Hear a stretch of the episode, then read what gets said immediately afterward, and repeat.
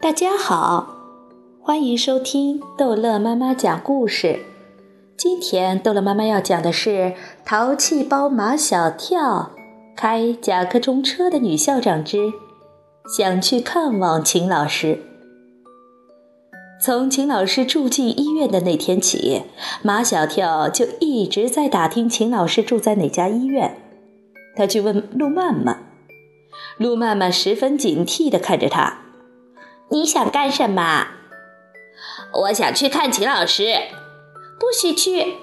路曼曼指着马小跳：“就是你把秦老师气病的，难道你还想跑到医院里去气秦老师吗？”现在，路曼曼一口咬定是马小跳把秦老师气病的，连张达、唐飞和毛超都有点相信了。嗯嗯嗯，马马小跳。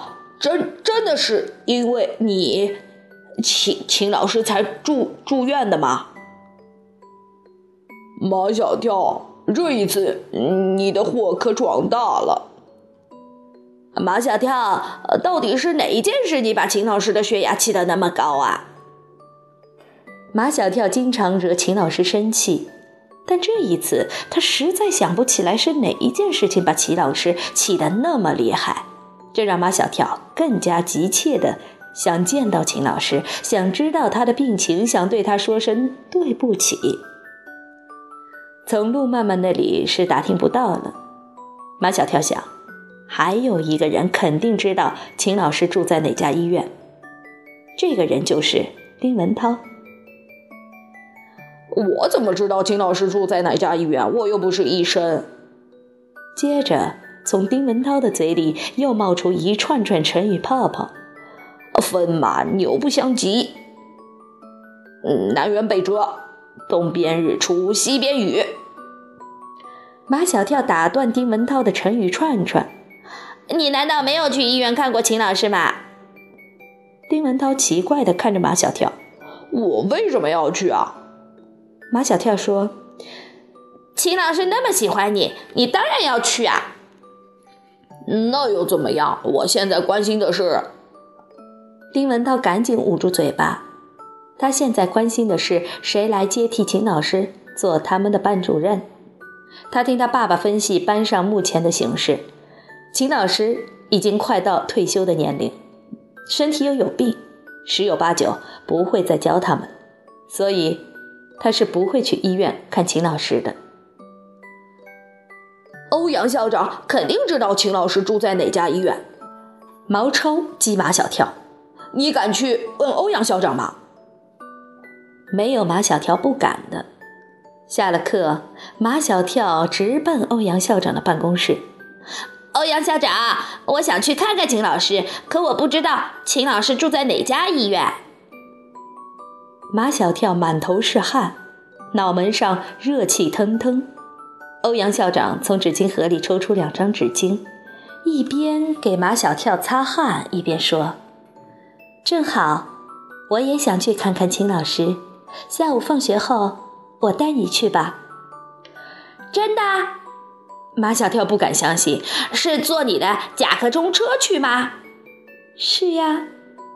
马小跳试探着：“嗯，可以把唐飞和张达还有毛超也带去吗？”没问题。马小跳冲出办公室，又退回来，给欧阳校长鞠了一躬：“谢谢欧阳校长。”唐飞、庄达和毛超在楼道口那里截住了马小跳。“呃，你问清楚了没有？秦老师住哪家医院？”“呃，不用问清楚。”马小跳说，“欧阳校长带我们去。”毛超说。看病人要带礼物，我们买什么礼物给秦老师呢？我们小孩子又没有挣钱，不用去买。唐飞财大气粗的样子，我家有的是人参、燕窝之类的补品，我给秦老师提两盒去。毛超在马小跳的耳边说：“那些补品肯定是人家送的，他们家吃不完。”一听这话。马小跳就不舒服了，他觉得去看望生病的秦老师要送的礼物一定是自己最心爱的东西，所以他规定必须带一件自己最喜欢的东西送给秦老师。我我我我我最最喜欢。张达想说他最喜欢收集体育明星刘翔的图片，他最喜欢的也是刘翔的图片。这些图片送给秦老师，秦老师会喜欢吗？可是谁都没有耐心听张达讲完，便回教室上课去了。下午放学，马小跳他们几个格外听陆曼曼的指挥，老老实实的排在队伍里出了校门。这一反常行为引起了陆曼曼的高度警惕。他想，这四个男生一定又有什么新花招。果不其然。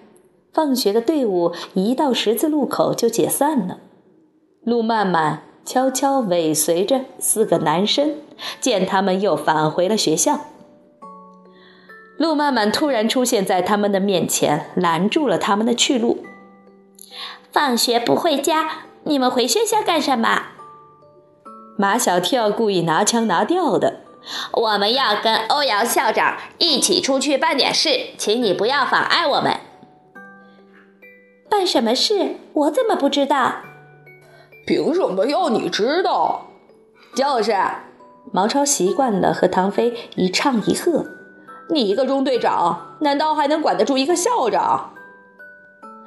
你们现在必须马上离开学校。陆曼曼还是拦住他们，不让他们走。秦老师现在都住进医院了，你们不能再惹秦老师生气了。张达，你先走。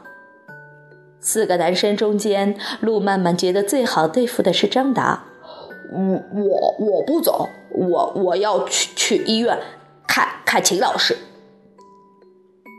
你们不是说要跟欧阳校长出去办事吗？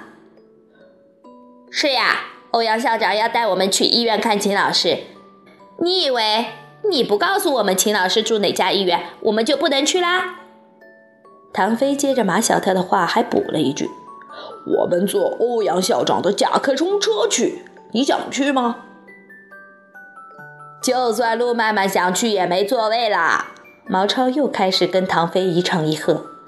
欧阳校长的车只能坐下我们四个人，前面副驾驶座位上坐一个，后面坐三个，多一个人也不行。反正你们说的话我都不相信。马小跳说。你不相信，就等着瞧吧。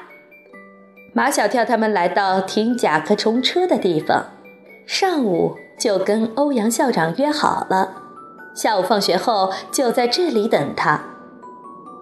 等了不到十分钟，欧阳校长来了，手里捧着一束粉色的康乃馨，一看就是送给病人，祝愿病人早日康复的话。欧阳校长见陆曼曼跟四个男生在一起，便问陆曼曼要不要跟他们一起去看秦老师。毛超抢着帮陆曼曼回答，说陆曼曼已经去过了。这真不是毛超的信口开河，他们的心里都是这样认为的。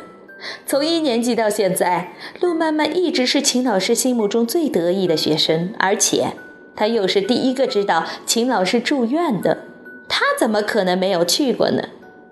可陆曼曼一心想在秦老师住院期间当好小老师，和丁文涛一样，他压根儿就没有想过要去医院看望秦老师。